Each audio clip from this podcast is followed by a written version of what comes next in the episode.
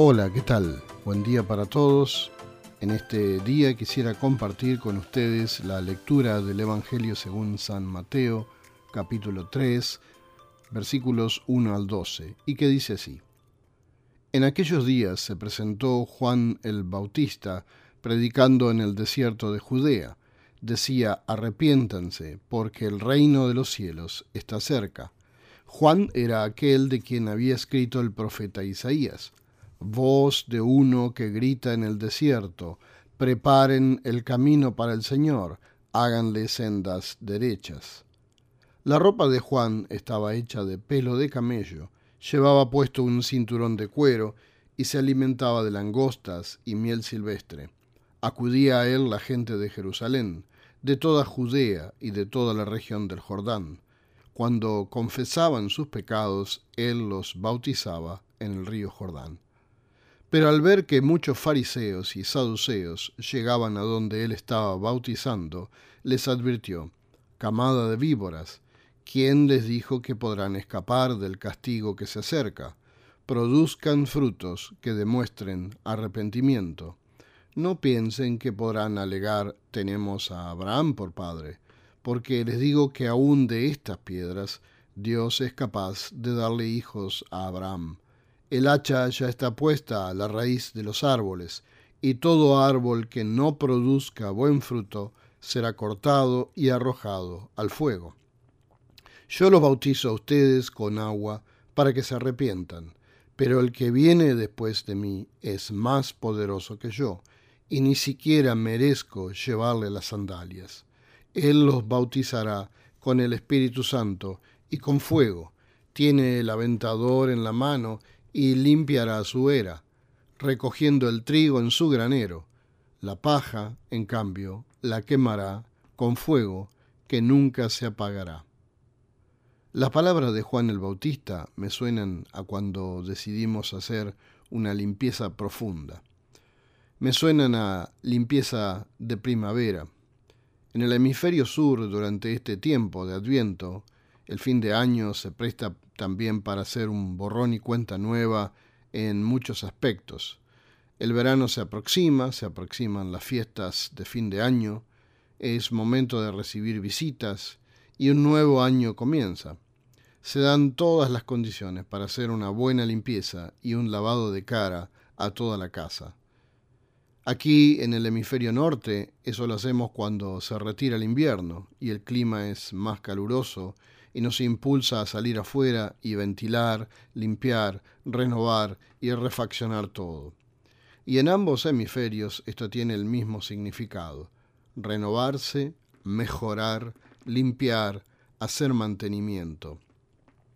Y si bien esto se da a un nivel de las cosas materiales, hay un gran componente espiritual en todo esto. Necesitamos un cambio, una limpieza, una renovación de la mente y también del espíritu. Esto es un ciclo muy natural en el ser humano. De la misma manera, la tarea de Juan el Bautista fue la de preparar a la gente para el encuentro con Jesús, limpiando de aquellas cosas innecesarias que no nos acercan a Él. El Mesías, el enviado de Dios, llegaba al mundo. Él fue como quien introduce una charla o una conferencia. Cada vez que vamos a asistir a una conferencia de alguna personalidad no muy conocida, alguien se presenta primero para introducir a esa persona.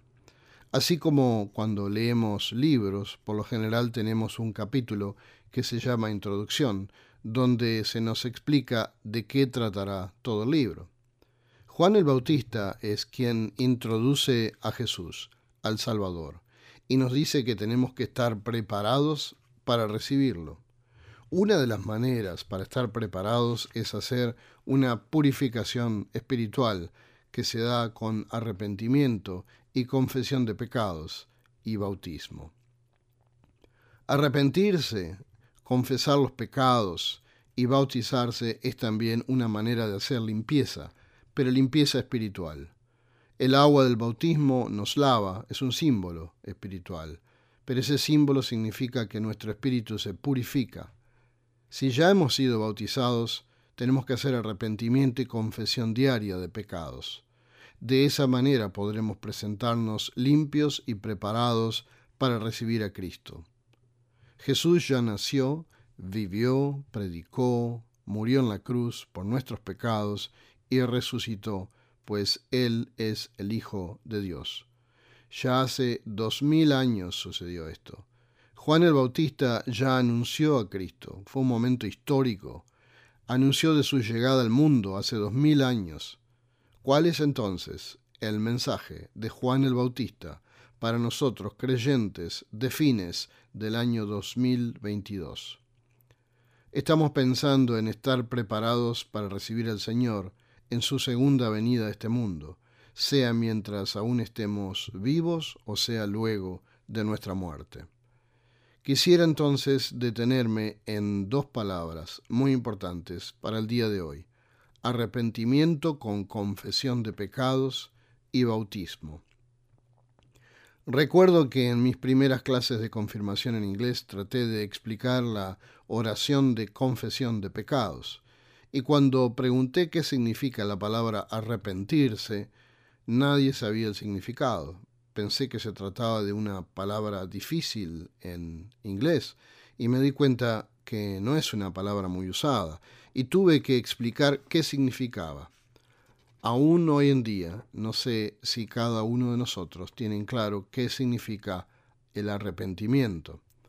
Arrepentimiento es sentir pesar por haber hecho algo que no corresponde a las cosas de Dios, las cosas que a Dios le agradan. Muchas veces no somos conscientes de cuáles son las cosas que a Dios no le agradan. Para eso debemos leer la Biblia e informarnos. A veces nuestras vidas pueden estar bloqueadas espiritualmente, pues no hemos tomado la decisión de arrepentirnos delante de Dios de las cosas que hemos hecho mal. Cuando hablamos de hacer cosas mal, no estamos hablando de que debemos ser o llegar a ser personas perfectas pues no lo somos, ni lo seremos, sino de tener la humildad y la necesidad de reconocer nuestros pecados delante de Dios. La confesión de pecados significa nada más y nada menos que tener la sinceridad de reconocer nuestras malas acciones, palabras o pensamientos delante de Dios y de poder hacerlo a diario, así como lo expresamos también en el Padre Nuestro. Y bautizarse, si bien la mayoría de nosotros estamos bautizados, significa que seamos conscientes que el agua del bautismo nos limpia de pecado, nos redime, es decir, nos salva y nos da la vida eterna.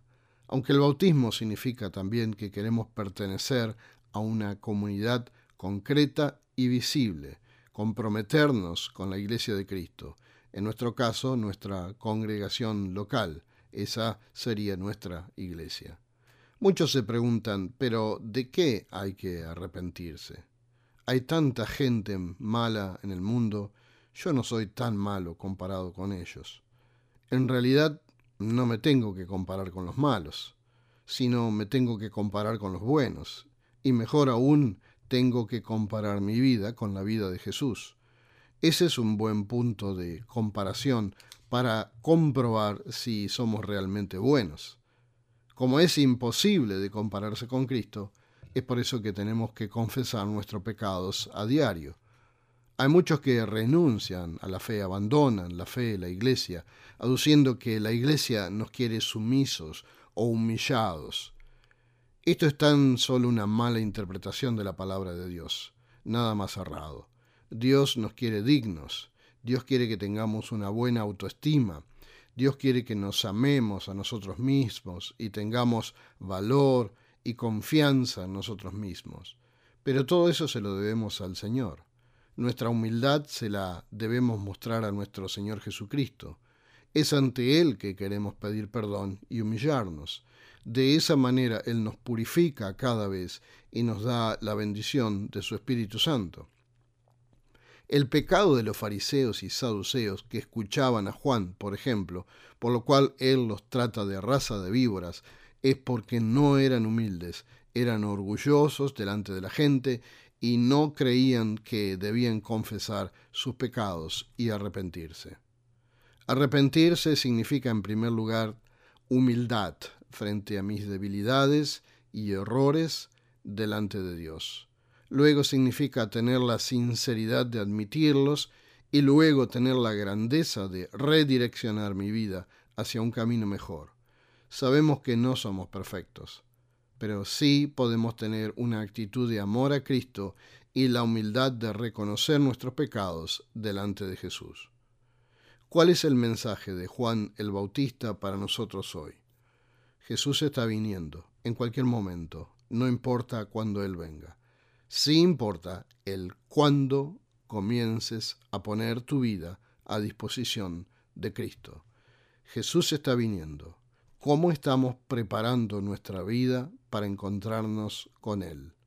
Debemos de limpiar todo aquello que obstaculiza nuestro acceso directo a Él en nuestra propia vida, en nuestra iglesia, que nos enfoquemos en las cosas más importantes de la vida, que podamos ser precursores de Cristo delante de los demás, que podamos resaltar el anuncio y la enseñanza de la palabra de Cristo en nuestra iglesia, que pensemos cuáles son las cosas más importantes que Jesús nos encomienda a hacer desde nuestra iglesia.